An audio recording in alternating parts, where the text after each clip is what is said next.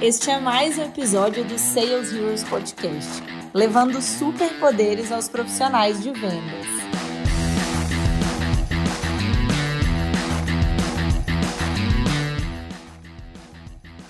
Pessoal, viemos aqui para mais um episódio do Sales Heroes Podcast. E o tema de hoje é a cara do profissional de vendas. A gente não fala em vendedor, SDR, gestor de vendas, sem falar de produtividade. A gente está total ligado a isso o tempo todo. E eu trouxe aqui hoje, convidei o Otávio, ele é atual head de vendas lá da Plumes, viu? E eu queria trazer ele aqui para a gente poder unir todos esse conhecimento para falar com vocês sobre produtividade em vendas. Otávio, seja muito bem-vindo. É isso aí, eu que agradeço, é um enorme prazer estar aqui com vocês e conversar com a Rive. A gente é fã dos conteúdos que vocês produzem, então poder fazer parte aí, colaborar um pouquinho é um, é um prazer imenso, viu? Nossa, é eu que o diga, né? A gente está sempre conversando aí é, com o pessoal da Plumes, com clientes que usam Plumes, que usam Rive. Então, ter vocês aqui falando com a gente de produtividade é um enorme prazer, viu, Otávio? Obrigado, Larissa, igualmente. E para a gente começar, eu sempre gosto, e todo mundo que acompanha aqui o podcast já sabe que eu sempre começo alinhando as expectativas e alinhando também os conceitos, né? Eu queria que você contasse para a gente o que é produtividade para você, Otávio. Maravilha. Bom, da forma mais simples possível, quando a gente fala em produtividade em venda, a gente está falando de ter mais retorno considerando o mesmo recurso. Essa é uma forma bem simples de explicar. Então, é a divisão de um resultado que você tem por um investimento que você está fazendo. Pode ser investimento de número de horas, pode ser investimento em capital, ou outra forma de investir os recursos que você tem disponíveis. Né? Quando você aumenta essa relação, ou seja, quando você aumenta o output né, é, é, dividido pelo input, dividido pelo investimento, é porque você aumentou sua produtividade. As pessoas confundem muito, é muito normal você ver assim, as pessoas falando que ah, aumentei o resultado, portanto aumentei produtividade. Isso não é verdade. Aumentar a produtividade não é aumentar o resultado, é aumentar o resultado proporcionalmente quando você leva em consideração aí o investimento que foi feito. Isso sim é aumento de produtividade. Então a empresa vai crescendo, às vezes os gestores vão investindo mais, vão vendo resultados acompanhando também, mas não estão olhando para a produtividade. Às vezes a operação de vendas está muito mais custosa do que ela já foi no passado, embora ela esteja gerando aí bons resultados, tá, Larissa? Então essa é uma definição simples. Não sei se você tem uma visão parecida aí. Sim, com certeza. E até uma coisa que eu queria destacar, Otávio, e ver sua opinião, uma coisa que eu vejo muita gente é, confundindo, talvez eu diria não confundindo exatamente, sabe? Mas usando em momentos inadequados, que é assim, ah, eu só falo de produtividade quando eu estou falando de ROI, né? Porque é o famoso retorno sobre investimento. O que, que você uhum. acha dessa confusão e dessa relação? Uhum. É, o ROI, na verdade, ele não, é, na minha opinião, ele não vai representar totalmente a produtividade. Né? O ROI ele tem tudo a ver sim com produtividade, mas não vai se limitar a isso. Tem muitas outras formas que não são tão, tão tangíveis assim quanto, pô, qual que foi o meu resultado e o que eu peguei investido? É, ele é uma representação de produtividade, mas não se limita. A gente hoje vai até tocar em alguns pontos de, que são essenciais no controle e métrica de produtividade, que envolve questão de, de, de hum, coisas que estão no dia a dia do SDR, do closer, da gestão, e como é que eles podem acompanhar, Larissa. Então, acho que não se limita, embora esteja totalmente relacionado, sim. Concordo demais, e é por isso que eu falei que eu acho que às vezes não é uma confusão, é um uso no momento inadequado. A gente pode ter o ROI como uma medida de produtividade, mas uhum. concordo demais que ela é limitada principalmente falando de vendas, né? Que a gente tem vários elementos ali envolvidos para a gente poder, no final das contas, ter um cliente ali. E a gente sabe que o trabalho do vendedor, a produtividade do vendedor, do closer, ele vai ser medido conforme todo esse trabalho que envolveu ali vários fatores. E aí eu até queria entrar no segundo ponto para a gente falar aqui com o pessoal de como a gente consegue tangibilizar essa produtividade, visto que em vendas a gente tem muitos números, sim, mas a gente também tem fatores que às vezes são difíceis da gente conseguir enxergar, né? E que são essenciais para a gente ter o um número ali no final das contas, né? As reuniões, os contatos e por aí vai. Perfeito, Larissa. Essa é uma questão que é, a gente para a gente tangibilizar a produtividade, a gente eu, eu gosto de começar a explicação da seguinte forma: toda área comercial geralmente ela tem uma meta e um budget para conseguir alcançar essa meta. Né? Se você dividir um pelo outro, por exemplo, eu quero gerar tanto em venda e eu tenho tanto para gastar. Você já tem a sua primeira métrica de produtividade, que é a gente chama de sales efficiency, mas daí não tem um nome certo porque tem muito nome esse tipo de métrica, que é o quanto em vendas né, vai retornar o dinheiro que você está investindo ali, o totalzão, falando de tudo que é canal e falando de tudo que é conversão de demanda para a gente conseguir gerar ali a nossa receita, né?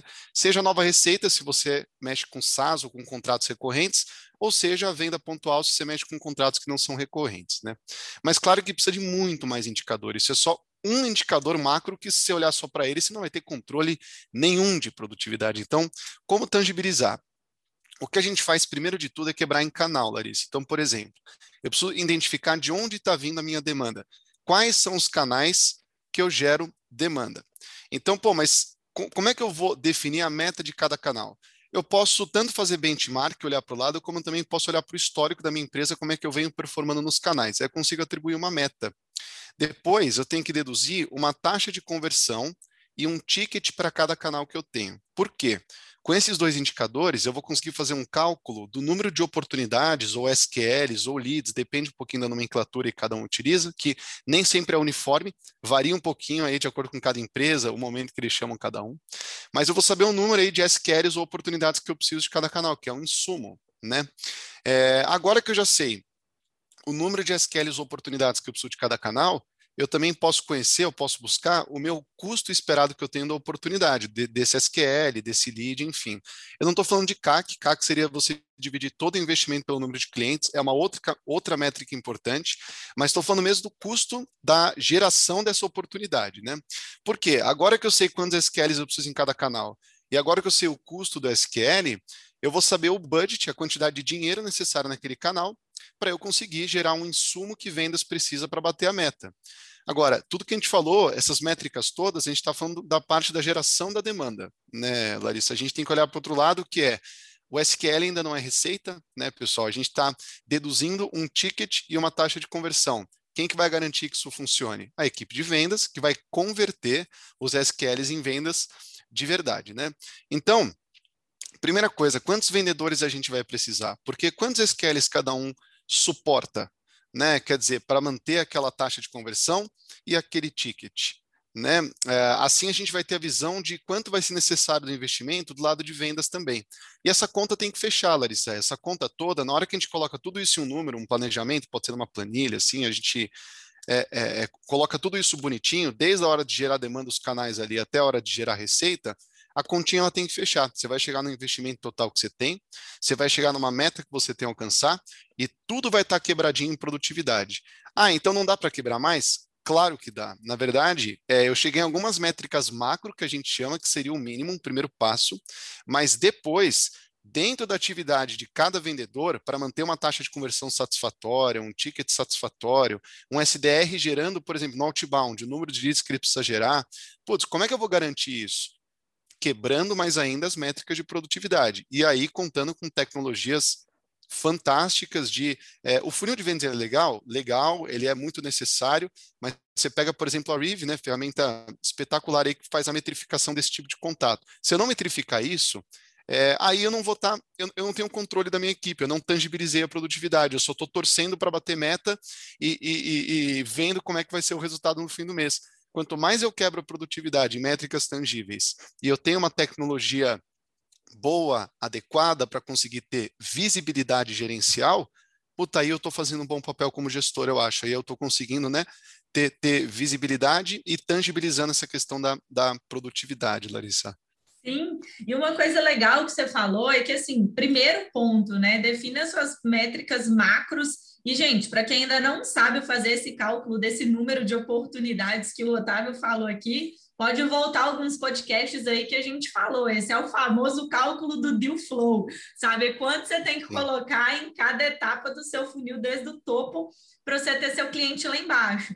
Mas um segundo ponto que você falou que eu acho que é extremamente importante, que eu aqui, depois que tive a oportunidade de assumir gestão, eu eu vejo muito que a gente tem que tomar muito cuidado em olhar só para esse macro e esquecer dessas divisões, né? Porque é o seguinte, o seu macro pode estar muito bom, mas você pode ter vendedores, SDRs, muito ruins dentro desse macro e a gente vai cair naquela. Tem os outliers muito bons e os outliers muito ruins. E o que, que a gente tem que fazer? Pegar os ruins e deixar eles mais próximos do bom, porque senão a gente está deixando dinheiro na mesa. Por Sim. mais que o seu geral esteja bom, top. É, já é um primeiro passo excelente. Mas se você tem alguém puxando essa média para baixo, tem algum problema que você vai precisar movimentar. Então, é por isso que às vezes a gente tem uma tecnologia para ajudar a gente a entender melhor. Olha, qual que é o perfil? Ah, então eu tenho SDR é júnior, é sênior, quem que é aquele profissional? E qual que é o esperado de um comportamento de alta produtividade dele? E onde que esse cara está hoje, sabe? Para a gente poder ver, aí ah, a gente vai ter que aumentar é, número de ações, mas às vezes aumentar o número de ações pode não ser o que vai resolver, porque às vezes o cara converte muito mais em ligação e se aumentou o número de e-mails. Então, você não vai resolver o problema da eficiência dele. Então, quebrar isso ajuda a gente a identificar esses outliers para ter uma equipe mais, como que eu digo, uma equipe uniforme. Uniforme, exatamente. Perfeito, Larissa, concordo 100%. É, geralmente, quando a gente quebra esse tipo de indicador, é muito raro você ver uma equipe é, não estou falando de equipe grande, não, pode ser equipe de quatro vendedores, três vendedores, que quando quebra, já escancara para o gestor o que ele não estava enxergando, que era uma diferença ali na performance. Aí você colocou muito bem, às vezes tem alguns que têm habilidade com tickets maiores, ou com outros meios de contato, ou com outras cadências, porque são estilos diferentes, mas depois ele olha e fala, meu Deus, eu não estava enxergando isso. Então, quando se enxerga, fica muito mais fácil de manipular e aumentar a eficiência deles, com um plano de desenvolvimento individual para cada um, ou também uma outra excelente prática que você falou, reproduzindo ações que funcionam muito bem, reproduzindo boas práticas dos melhores para aqueles que estão com mais dificuldade ou estão performando menos. Então, excelente, tem tudo a ver com, concordo que tem tudo a ver com produtividade, e quanto mais, de novo, a gente tangibilizar e quebrar e ter visão dessas métricas, desses contatos, melhor. É porque mais controle a gente tem e nem sempre o diretor comercial consegue dar conta de tudo. Às vezes, por isso que é tão importante líder de squad, coordenador, é, ops, sales ops. Por quê? É muito difícil o gestor, ele todos os dias conseguir acompanhar tudo às vezes. E aí você ter pessoas abaixo que se preocupam com essas métricas, que têm visibilidade também, garante o funcionamento da maquininha completa ali, né? Com certeza. E eu acho que não só pessoas abaixo focadas única exclusivamente em, em olhar para os números. Uma coisa que a gente erra muito quando o profissional de vendas, eu falo por eu mesma, quando eu era SDR, quando eu fui vendedora, a gente acha que a gente tem que só vender e a gente nunca para para olhar para o nosso processo e nunca se atenta que, poxa, eu como profissional eu também tenho que acompanhar o meu resultado. Porque se eu não estou enxergando isso, eu não tenho que sempre esperar o meu gestor vir falar comigo. Eu posso já chegar para ele, cara, eu vi que dentro do meu fluxo de prospecção aqui, eu não estou conseguindo converter com o e-mail. Você me ajuda a gente a mudar o copy ou vamos trocar esse fluxo? Você, como profissional, também pode ter as suas métricas de produtividade. E eu falo assim, poxa, a gente está falando muito, o Otávio trouxe aqui demais, vamos quebrar essas métricas. Mas, gente, não é um bicho de sete cabeças, você não precisa ter 15, 20 indicadores. Pega o que mais importa, começa fazendo pouco do tipo, ah, se você usa ali ligação, e-mail, na hora que você quebrou para o micro, tenta acompanhar o resultado dessas duas ações. Às vezes você faz até mais, mas foca nessas duas primeiro. Depois que você rodou esse acompanhamento, aí sim você pode dar o próximo passo para trazer mais complexidade. Mas é começar pelo arroz com feijão. Se ele está com muito tempero ou o arroz está ficando duro, grudado, não adianta trazer complexidade, porque não vai dar certo, né, Otávio? Perfeito. É, antes de fazer a farofa, garante um arrozinho que está no ponto, né? Concordo muito. É, acho que esse primeiro passo já é excelente. Se, se, se você metrificar o mínimo, ou pelo menos o que é mais essencial, você já está entrando para essa cultura de dados, essa cultura de acompanhamento da produtividade alinhados, Larissa, é muito legal. E aí, Otávio, a gente já falou que o vendedor e que o SDR também precisa ter ali os seus indicadores de acompanhamento. mas qual que você acha que é o papel fundamental do gestor dentro de todo esse ecossistema e falando de produtividade?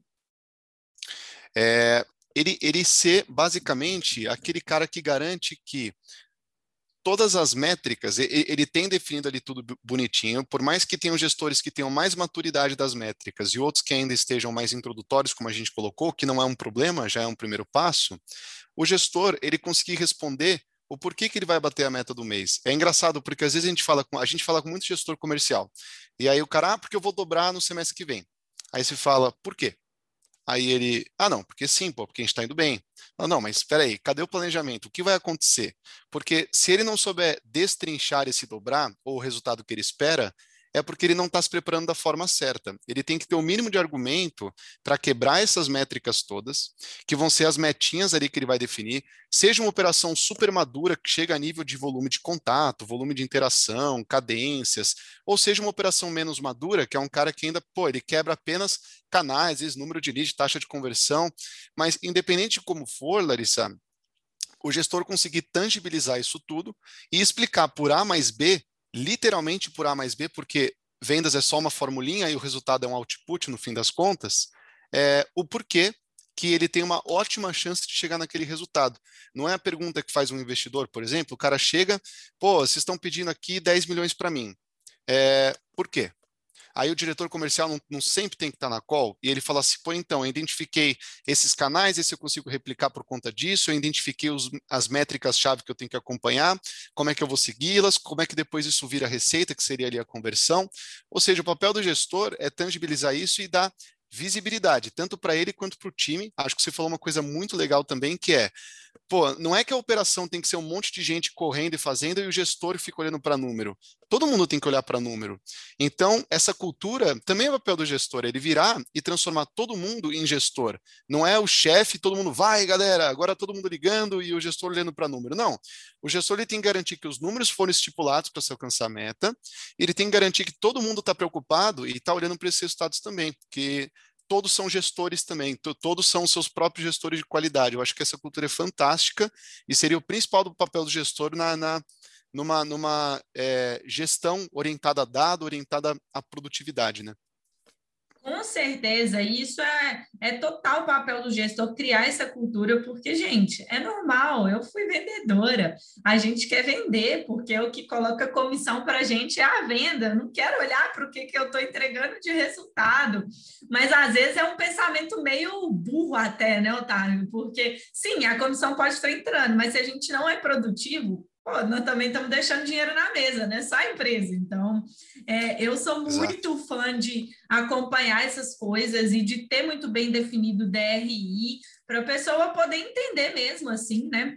O que que ela pode fazer. E eu falo muito também. Muita gente enxerga a relação com o gestor como uma seta de um caminho só, que é o gestor passa para você e você executa.